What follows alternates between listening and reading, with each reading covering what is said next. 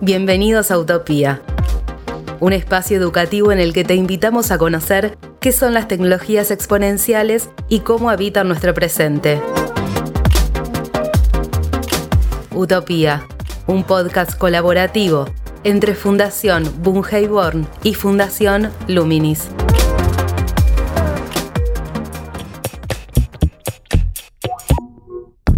Hola, ¿qué tal? ¿Cómo les va? Bienvenidos a Utopía. Mi nombre es Gabriel Latorre y los invito en este ciclo dedicado a las tecnologías exponenciales a recorrer esta segunda parte del capítulo dedicado a la inteligencia artificial. En la primera parte de este capítulo buscamos definir qué es la inteligencia artificial y qué aspectos de la inteligencia humana se han tomado como referencia para construir recursos que en forma independiente o en conjunto componen modelos de análisis de datos para producir un resultado o predicción. Vimos también que un recurso básico dentro de la inteligencia artificial es el machine learning o aprendizaje automático, y que dentro de este se utiliza el recurso de las redes neuronales. También comprendimos que la estructura básica de esta tecnología son modelos matemáticos, modelos matemáticos que se traducen en secuencias lógicas de pasos o acciones denominadas algoritmos. En ese sentido, entonces, es útil recordar que un algoritmo, tal como hablamos en el capítulo sobre Big Data, es como una receta de cocina, porque se compone de pasos y de acciones dentro de esos pasos que están concatenadas. Entonces tenemos que la inteligencia artificial, al funcionar, articula diferentes algoritmos que pueden modificarse entre sí en algunas partes, en algunos de esos pasos, para mejorar el resultado de su análisis, y que esto sería el Machine Learning. Les propongo ahora que escuchemos a Eduardo Sáenz de Cabezón, quien es un doctor en matemáticas de la Universidad de La Rioja, en España, que es un divulgador de todo lo que tiene que ver con las matemáticas y también de estos temas, porque también trabaja como consultor desde sus conocimientos en matemáticas, y que nos va a refrescar un poco estos conceptos y a la vez nos va a plantear un problema interesante para tener en cuenta cuando la inteligencia artificial se utiliza para tomar decisiones. Ese problema lo vamos a retomar en el siguiente bloque. Utopía.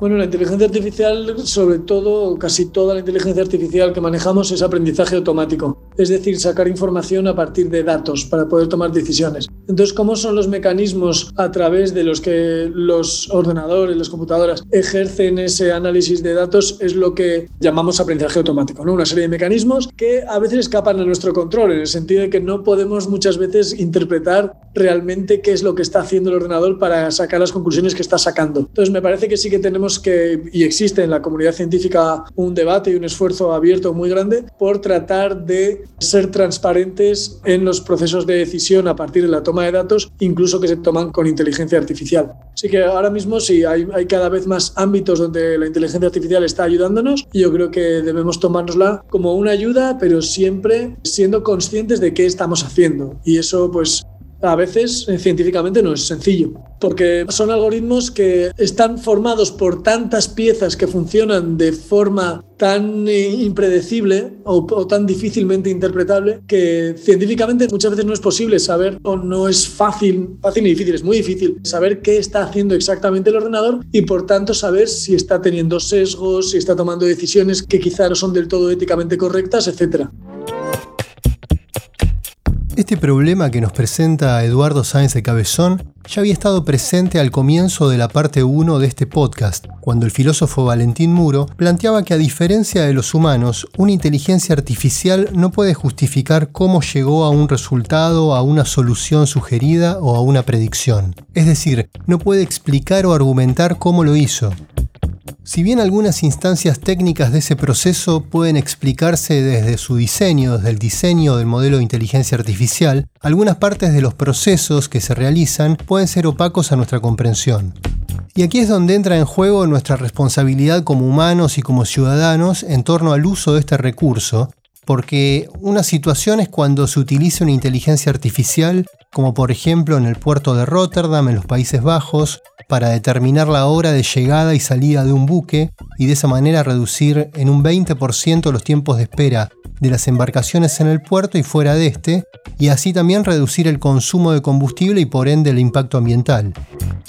Y otra es que una inteligencia artificial decida en forma automática una libertad condicional, quién ingresa a una universidad o no, o quién obtiene el visado laboral en un país o no. Esto nos lleva a pensar que pareciese que cuando nos imaginamos la inteligencia artificial como un Terminator, esa figura de cartón en la puerta del cine nos reduce la perspectiva sobre el tema. Les propongo que volvamos a escuchar a Valentín Muro para profundizar un poco en esta cuestión. Me resulta muy interesante detenernos en las cuestiones que generalmente quedan de lado por la manera en que se abordan estos temas. Y seguramente si abriste un diario en los últimos 10 años habrás visto alguna nota sensacionalista del estilo una máquina o una inteligencia artificial cobra vida propia y sorprende a sus creadores o desarrolla su propio idioma y no se vuelve comprensible o se perdió el control, lo que sea, un montón de formas de hablar acerca de, de la disciplina que lo lleva a un plano donde no se le hace ningún favor a nadie porque en términos como generales se sobreestima la capacidad que tienen las máquinas y todo ese tipo de discusiones en realidad, dado que nuestra atención es finita, tapan las discusiones de fondo que sí tenemos que estar teniendo respecto a estas máquinas. Por ejemplo, esto de qué pasa cuando una máquina toma una decisión que trae consecuencias muy muy concretas para la vida de una persona. Una máquina decide de forma no transparente si alguien puede obtener o no un crédito o si alguien entra o no a una universidad o una máquina decide cuál es la mejor ruta que tenemos que tomar para ir a cierto lugar sin tener en cuenta otras consideraciones. Y en todo eso, cuando nos detenemos en estos escenarios medio como apocalípticos o Terminator, esta idea de máquinas cobrando vida propia, en realidad, nuevamente, lo que queda de lado es tener en cuenta que las máquinas son profunda e, e, imposiblemente estúpidas, en el sentido de que no, no tienen una inteligencia en un sentido que sea interesante para lo que nosotros solemos atribuir a la inteligencia. Entonces en eso, en realidad, su peligro no está justamente en que no se vuelven más peligrosas en tanto sean más inteligentes, sino que se vuelven más peligrosas en tanto las ponemos a cargo de tomar decisiones en donde necesitamos aplicar algún tipo de inteligencia que sea más interesante que lo meramente mecánico. Por ejemplo, necesitamos que las máquinas o que las decisiones que toman las máquinas pasen por un filtro en donde tengamos en cuenta consideraciones humanitarias, consideraciones de derechos humanos, consideraciones morales o éticas. Y eso no lo podemos codificar. Es muy difícil codificar o incluso podemos asumir que es imposible codificar una ética o una moral en una computadora. Entonces en eso los riesgos de hablar siempre o de incluso ilustrar notas acerca de inteligencia artificial con imágenes de robots es que nos distraen de que en realidad de fondo lo que tenemos en estas máquinas es como una especie de documento de Excel en donde hay un montón de fórmulas que toman decisiones que pueden tener muchísima mayor complejidad, pueden incluso tomar decisiones que sean muy sorprendentes y que sean novedosas y demás, pero en última instancia están manipulando información en términos que son bastante fáciles de comprender. Y entonces eso nos distrae respecto de dónde tenemos que tener a las personas atentas para, por ejemplo, limitar el uso de los estados de estas herramientas. Como, bueno, si voy a tener un gobierno que va a estar usando una computadora para tomar decisiones respecto de, por ejemplo, cómo priorizo a quién le damos o no vacunas, bueno, entonces ahí necesito que me des muchísimas más garantías que simplemente me digas que estás usando una inteligencia artificial. Utopía. Planteado este tema respecto a las características actuales de este tipo de tecnología y a nuestro lugar de humanos responsables en torno a su uso, les propongo ahora adentrarnos en un proyecto de trabajo concreto en el que se aplica la inteligencia artificial para así entender cómo se planifica y se prepara un modelo de inteligencia artificial y cómo se aplica y reajusta luego en función de un resultado.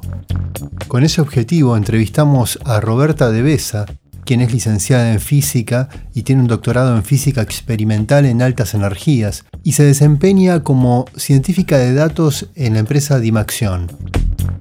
Desde ese rol está interactuando con la Fundación Bungiborn en un proyecto que ya habíamos abordado en el capítulo sobre Big Data, donde Antonio Vázquez Brust nos había comentado un poco la metodología de trabajo en este proyecto de detección de basurales a cielo abierto. Es un proyecto que se lleva a cabo en Argentina a través de imágenes satelitales en las cuales se identifican basurales en diferentes zonas de nuestro país. Pero les propongo que escuchemos a Roberta para que nos explique un poco cómo se aplica la inteligencia artificial a observar y escanear la realidad concreta. Este proyecto tiene como objetivo la detección de estos basurales denominados basurales a cielo abierto, que tienen la particularidad de que no suelen estar regulados, de que tiran los residuos de modo indiscriminado y esto genera complicaciones no solamente para la gente que vive en las zonas cercanas, sino también para el hábitat y los recursos de la zona. Entonces, nuestro objetivo es detectar estos basurales utilizando imágenes satelitales y algoritmos de machine learning para poder abarcar grandes extensiones de tierra en poco tiempo.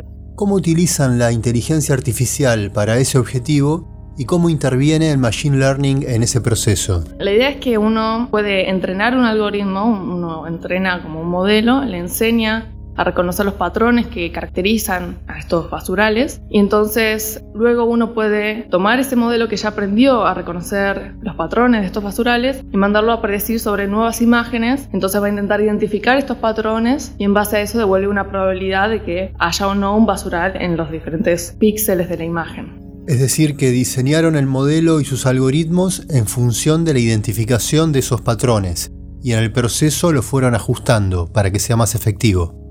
Es un proceso iterativo que básicamente se divide en dos grandes etapas. La primera es la parte de entrenamiento y después la parte de predicción. Durante la parte de entrenamiento uno le muestra una imagen donde sabemos que hay un basural y le muestra al modelo la zona de ese basural. Entonces ahí el modelo, a medida que va entrenando, va reconociendo esos patrones que caracterizan a los basurales, visto desde una imagen satelital. Uno repite el proceso varias veces sistemáticamente y luego de que el modelo ya fue aprendiendo a reconocer estos patrones, uno le da una nueva imagen, no le dice dónde hay un basural o no, y el modelo intenta buscar y encontrar estos patrones y con eso te vuelve como una suerte de predicción donde te dicen cada píxel si puede haber o no un basural. ¿Cómo se da esta relación de aprendizaje mutuo? Porque por un lado está el humano que diseñó el modelo para que detecte de forma masiva, en este caso, basurales. Y está viendo qué es lo que le devuelve ese modelo en relación a lo que quiere identificar. Y por otro lado está la devolución del humano al modelo para ajustar su grado de efectividad en relación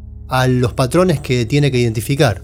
En este caso son las formas y colores que dan cuenta que existe un basural en la imagen o en una parte de la imagen. Tenemos que primero entender nosotros lo que es un basural y luego marcarlo en estas imágenes. Entonces uno le pasa al modelo todas las imágenes con lo que se llaman las anotaciones de verdad de campo, que es la delimitación sobre la imagen de dónde está este basural. Entonces uno primero le da al modelo, acá está la imagen y acá está la anotación de que acá hay un basural y hace esto con muchas imágenes. Durante este proceso de entrenamiento el modelo va aprendiendo a entender que lo que se marca ahí como basural tiene determinadas características y eso lo entiende como el patrón que caracteriza este objeto de interés. Luego, sin presencia de nosotros verificando, uno manda a predecir con nuevas imágenes y el modelo, bueno, ahí sí devuelve si detectó o no un basural. Una vez que tenemos esos resultados, la idea es que si haya una verificación por parte de una persona para confirmar si efectivamente era un basural o capaz era una construcción en sus primeros estadios donde la Tierra está removida y desde el satélite se ve más o menos similar. ¿Podrías explicarnos cómo funciona Machine Learning, tomando como ejemplo cómo lo utilizan en este proyecto?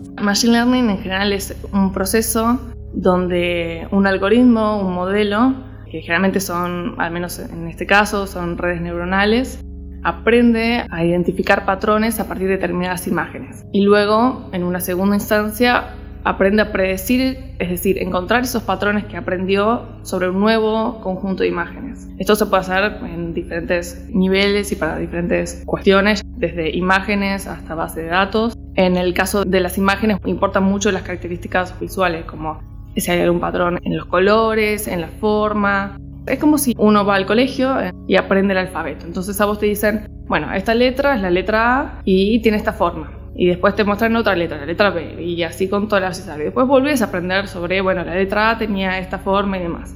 Después cuando el infante ve esa letra en otro lado, ya entendió que esa característica de dos palitos inclinados y un horizontal define que es una letra A. Bueno, lo mismo hace los modelos de, de Machine Learning. Uno les enseña a identificar patrones. Otro ejemplo, ¿no? Es un gato y le muestra una imagen de un gato. Después esta es un perro, después esta es un gato vuelta. Y entonces el modelo sistemáticamente va aprendiendo a reconocer que capaz un gato tiene los ojos más grandes, alineados de algún modo, y un perro tiene otra forma. Ese proceso se puede repetir con lo que sea que quieras ver en imágenes. En este caso es con basurales. Entonces lo que hacemos es, esta es una imagen de un basural y el modelo aprende con el tiempo de ver varias imágenes, entiende que los basurales, desde la imagen satelital, se ve como un camino que se abrió la tierra, donde luego se ramifica más y después hay desechos que se ven en, otro color. Entonces, con varias iteraciones de ver diferentes imágenes, entiende que esos patrones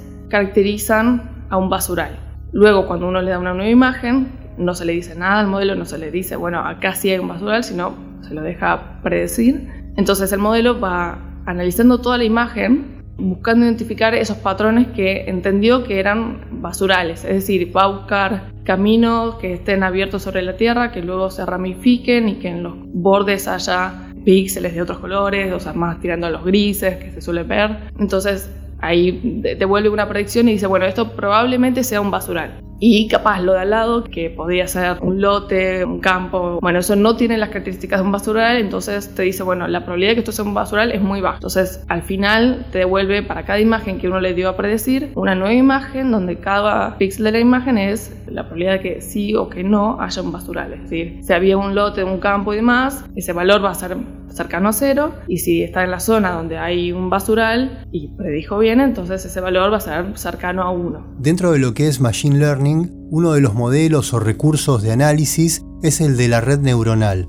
¿Podrías contarnos cómo se compone y cómo la utilizan ustedes para el análisis de las imágenes? a partir de la imagen grande de satelital se divide en pequeñas imágenes, cada una con su respectiva anotación, y luego uno le va mostrando eso a la red neuronal. Imagínate una red neuronal como capaz una imagen del cerebro donde uno tiene las diferentes neuronas conectadas con otras neuronas y así siguiendo varias capas. Bueno, eso es lo que también en Machine Learning se le dice red neuronal. Entonces, la idea es, uno agarra la imagen, esa imagen vista desde como una matriz de píxeles, o sea, cada píxel de la imagen tiene una ubicación y esta matriz se la da a los primeros nodos de la red neuronal es decir, estas primeras neuronas que básicamente se van a encender según sea el valor del píxel. Si el píxel es blanco, bueno, va a ser un valor más cercano al valor máximo. Y si es negro, bueno, cercano a cero. Entonces cada uno de estos nodos de la primera red de la primer layer que se dice, la primera capa, se van a ir encendiendo de diferente modo según sea la imagen que uno le da como input. Luego estos eh, nodos a su vez están conectados con los nodos de la siguiente capa, de la siguiente layer. Entonces en consecuencia va a activar alguno de los nodos de la siguiente. Y así hasta el final. Lo que uno hace de nuestro lado es definir cuántas capas va a tener esta red, diferentes características de la arquitectura y demás. Todas esas activaciones llegan hasta la última capa donde acá se compara con lo que es la verdad de campo. La verdad de campo es la anotación donde se dice, bueno, en esta zona de la imagen, supongamos en el centro de la imagen hay un basural. Entonces, lo que se hace ahí es se calcula el error entre las activaciones de la última capa y la verdad de campo, esta imagen de dos colores, básicamente donde es negro donde no hay basural y blanco donde sí. Entonces, básicamente lo que hacemos es comparar nuestra imagen de predicción de la última capa, donde tendrá diferentes activaciones en diferentes lugares, con esta verdad de campo que va a ser valor máximo, o sea, blanco en la zona del basural y negro donde no. Para el proyecto ustedes toman imágenes del satélite Sentinel-2, que es de la Unión Europea, y lo hacen a través de la plataforma Google Earth Engine que es gratuita. Es decir, pueden descargar imágenes de baja resolución gratis. ¿Esas imágenes serían la verdad de campo? Es decir, sería como una foto que vemos en Google Maps, por ejemplo. No, la verdad de campo va a ser una máscara, como uno se imagina comúnmente, ¿no? O sea, es como algo que te tapa todo salvo la zona que te interesa. Entonces en este caso es una máscara que va a ser negro todos píxeles en cero, digamos, donde no hay basural y uno, o sea, valor máximo en donde sí hay un basural. Entonces queda una imagen, se dice binaria, de dos colores. Se compara entonces las activaciones de la última capa con esta imagen y se calcula el error. Es decir, se calcula cuánto se acercó o cuánto le erró, digamos, nuestras activaciones con esta imagen. Y luego se recorre la red de atrás para adelante, ajustando los pesos, o sea, estas conexiones entre diferentes nodos para ponderar aquellos que van al resultado correcto, o sea, a la zona donde queremos indicarle que hay un basural, y disminuir el valor de esas conexiones que no van a la predicción correcta. Este proceso iterativo que va para adelante y para atrás, donde uno le muestra una imagen, esta imagen es procesada por todas las capas de la red, llega al final, se compara con la imagen de verdad de campo, se calcula el error y se corrigen las conexiones para ponderar aquellas que dan el resultado positivo y disminuir aquellas de las que no. Todo eso se repite sistemáticamente durante el proceso de entrenamiento muchas veces. Entonces, uno repite esto con muchas imágenes durante este periodo de entrenamiento. Luego, uno le da una nueva imagen y se supone que para este momento, donde uno ya entrenó la red, los pesos están ajustados para que cuando encuentra un basural, algo que tiene las características que estamos buscando, se van a activar aquellos nodos en la instancia final que van a mostrar que ahí hay un basural. Se tienen que activar los nodos correctos, básicamente. ¿En qué momento el modelo empieza a aprender de forma automática? Es decir, empieza a ajustar esas conexiones entre neuronas que se denominan pesos para poder afinar el grado de efectividad de su identificación de patrones que dan cuenta de basurales en las imágenes. Ahí, durante el entrenamiento, cuando uno le está mostrando las imágenes y lo que se dice la verdad de campo, estas anotaciones, las máscaras que muestran dónde está el objeto de interés en la imagen. Toda la primera etapa de justamente de entrenamiento, de práctica, de ver cuánto tiempo entrena. A veces si, vos capaz puedes entrenar de más o puedes entrenar de menos. Capaz no te dio el tiempo a entender los patrones o capaz practicaste tanto con la misma imagen que estás como muy sesgado por un patrón en particular. Todo eso se hace una primera instancia, se denomina normalmente como el entrenamiento y ahí se definen todos los parámetros del modelo, cuánto tiempo entrena, qué tamaño de imagen se usa. Una vez que eso ya está terminado, entonces ahí se pasa a la etapa de predicción y el modelo ya no cambia, ya no se modifica. Si uno quisiera repetir todo el proceso porque Resulta ser que ahora hay un 20% más de anotaciones nuevas, que estaría bueno incorporarlo. Entonces ahí se reentrena el modelo y se vuelve a, repetir este proceso. Pero justamente el beneficio que tiene esto es que vos entrenás una vez y después predecís todo lo que quieras. tiene que tener una consistencia. Si yo entreno con un tipo de imágenes en particular, suponete que solo considero zonas rurales. Quiero predecir sobre una zona que es urbana, muy poblada, y la imagen se va a ver diferente. Entonces capaz el modelo no, no haya aprendido cómo reconocer basurales en otro contexto. Porque justamente esto de que aprende a reconocer patrones, si vos después le cambias el tipo de patrón, hay que reentrenar, incorporar esa nueva información y ahí recién volver a predecir. Entonces, toda esta primera etapa, que capaz es la más costosa en cuanto a cómputo, a veces en cuanto a tiempo también, porque hay procesos de entrenamiento que son largos, se hace solo una vez. Ese es uno de los grandes beneficios. O sea, una vez que ya aprendiste, listo, ya está. En el proyecto que nos contó y explicó Roberta de Besa, encontramos que la inteligencia artificial se aplica en análisis de datos, que en este caso son imágenes, que fueron tomadas en un momento del pasado. Del pasado en el sentido que son fotos que luego se cargan al sistema con una serie de consignas para analizar. Luego del análisis, el sistema, el modelo, nos va a dar un resultado y a partir de allí podemos tomar decisiones que van a afectar nuestro presente y nuestro futuro. Ahora, ¿qué sucede cuando una inteligencia artificial está operando en el presente teniendo en cuenta escenarios futuros posibles? ¿A qué me refiero con esto? Cuando la inteligencia artificial se aplica a la robótica, en el caso por ejemplo de los autos autónomos, el sistema, el modelo, está recibiendo información de una serie de sensores que captan información del entorno en tiempo real, en el presente. Sensores que captan el sonido, la imagen, la temperatura, que se vinculan con la georreferenciación, que identifican todos los otros vehículos y elementos y seres que se mueven en el entorno y que analiza las posibilidades de su movimiento para tomar una decisión que es una ruta. A su vez, esa decisión implica no cometer un accidente. Sobre este tipo de aplicaciones le preguntamos a Roberto Bunge, quien entrevistamos en la primera parte de este capítulo sobre inteligencia artificial, quien es director de la carrera de Ingeniería en Inteligencia Artificial en la Universidad de San Andrés y doctor en aeronáutica y astronáutica por la Universidad de Stanford.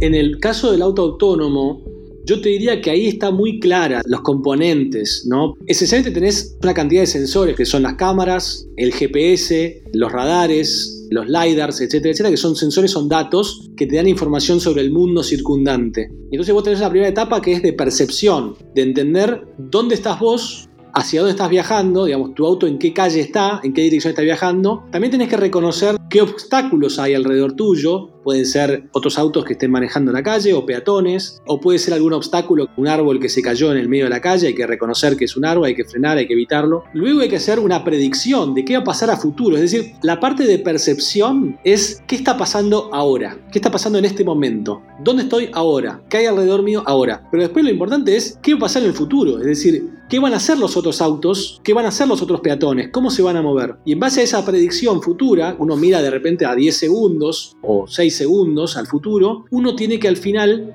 planificar una ruta, la ruta posible, y después ejecutar esa ruta. Entonces acá se ve la parte de, trabajar en el presente, trabajar en el futuro y luego tomar decisiones entender qué está pasando ahora, entender qué va a pasar en el futuro, para finalmente tomar una decisión, que en el caso del auto autónomo son varias decisiones, que son acelero o freno, doble a la derecha o a la izquierda, hago luces, toco bocina, etcétera, etcétera, etcétera. Por ahí algo muy importante, nosotros hablamos mucho sobre el tema de la predicción, que es probablemente el caballito de batalla de la inteligencia artificial, las predicciones, pero finalmente un sistema de inteligencia artificial lo que tiene que hacer es tomar una decisión. Por ejemplo, hoy por hoy muchos de los préstamos bancarios, cuando uno va a un banco, por ejemplo, en Estados Unidos, te toman un montón de datos y ya hay muchos sistemas que están automatizando la decisión de si te presto o no plata y, si te presto plata, ¿a qué interés? ¿Y con qué riesgo lo estoy haciendo? Es muy importante para mí entender que los sistemas de inteligencia artificial son, por un lado, predictivos,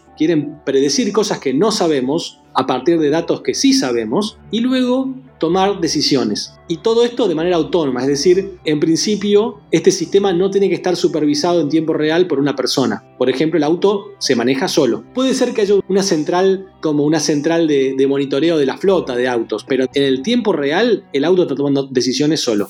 Utopía. Bien, hasta aquí vimos cómo podemos interactuar con la inteligencia artificial no solo como una entidad digital, como un conjunto de algoritmos conformando un modelo de procesamiento de información, de datos, sino también como una entidad física, en las dimensiones que abarcan la robótica. Estas situaciones tienen cada vez más presencia en nuestro mundo actual, en nuestra vida cotidiana incluso, y van a ir desarrollándose cada vez más. Pero en este punto podemos preguntarnos de dónde surge esta necesidad o intención o curiosidad del ser humano de mirar de alguna manera hacia adentro, hacia adentro nuestro en cuanto a cómo pensamos, cómo funciona nuestro cerebro, cómo funciona nuestro pensamiento, o algunas de nuestras capacidades del pensamiento e intentar replicarlo de manera artificial. Para aproximarnos a una respuesta, convocamos nuevamente a Valentín Muro. La inteligencia artificial responde a un interés muy muy antiguo, que es el interés por captar el pensamiento, captar la capacidad de, de, razonar y luego hacer algo con eso. La primera parte obviamente es la de lograr, por ejemplo, capturar de forma escrita el pensamiento y luego poder instrumentalizarlo. Entonces en eso remite a el interés por poder capturar de algún modo cómo opera el pensamiento y cómo se lo puede como desglosar en sus operaciones básicas. En eso, la historia de la inteligencia artificial en realidad es una historia acerca de lo que consideramos inteligente y lo que se nos va escapando. Y por eso es que es una definición que va abarcando distintas cosas a lo largo de la historia y en particular en los últimos 30 o 40 años vimos cómo cada vez incorporaba más cosas que antes parecían quedar afuera. Hay algunos hitos que son sobre todo muy populares en los medios, como cuando una máquina en la segunda mitad de los 90 le ganó al campeón de ajedrez del mundo y a partir de ahí entonces se abrió como una discusión mucho más amplia respecto como de la era de, de las máquinas inteligentes y en eso lo que tuvieron de interesante los últimos 20 años fue que cada vez incorporamos más a lo que cae del lado de lo exclusivamente humano y del lado de lo que pueden hacer las máquinas. Y algunos ejemplos son máquinas que pueden escribir poemas, aunque podemos discutir si son arte o no, o máquinas que pueden manejar un auto, o máquinas que tienen, por ejemplo, capacidad de aprender por sí solas o mejorar en su aprendizaje para mejorar su desempeño y demás. Entonces, en última instancia, la definición es bastante eh, elusiva, sí nos remite a esta pregunta constante, bueno, ¿qué es lo que distingue a las máquinas de los humanos y qué es lo que queda afuera de su capacidad? Y en eso si bien podemos pensar en que las máquinas en sentido estricto pueden ser creativas, es decir, pueden traer cosas al mundo que no existieran previamente, parece que justamente lo que remite a tener una propia identidad, una propia personalidad, o en última instancia a desarrollar una conciencia, es lo que queda afuera del ámbito directamente de la inteligencia artificial y no tenemos ni siquiera buenos motivos para pensar que sea posible en términos prácticos o incluso en algún sentido en términos lógicos. Y así llegamos al final de este capítulo sobre inteligencia artificial que desarrollamos en dos partes.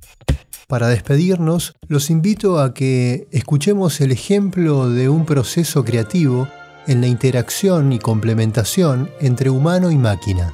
Este año 2021, en Suiza, Florian Colombo, un violonchelista y programador, investigador informático de la Escuela Politécnica Federal de Lausanne, tomó una composición inconclusa del compositor Beethoven. Él la había dejado inconclusa en 1826, antes de fallecer, un año después falleció, para a través de un programa de inteligencia artificial haciendo uso de una red neuronal, intentar completarla.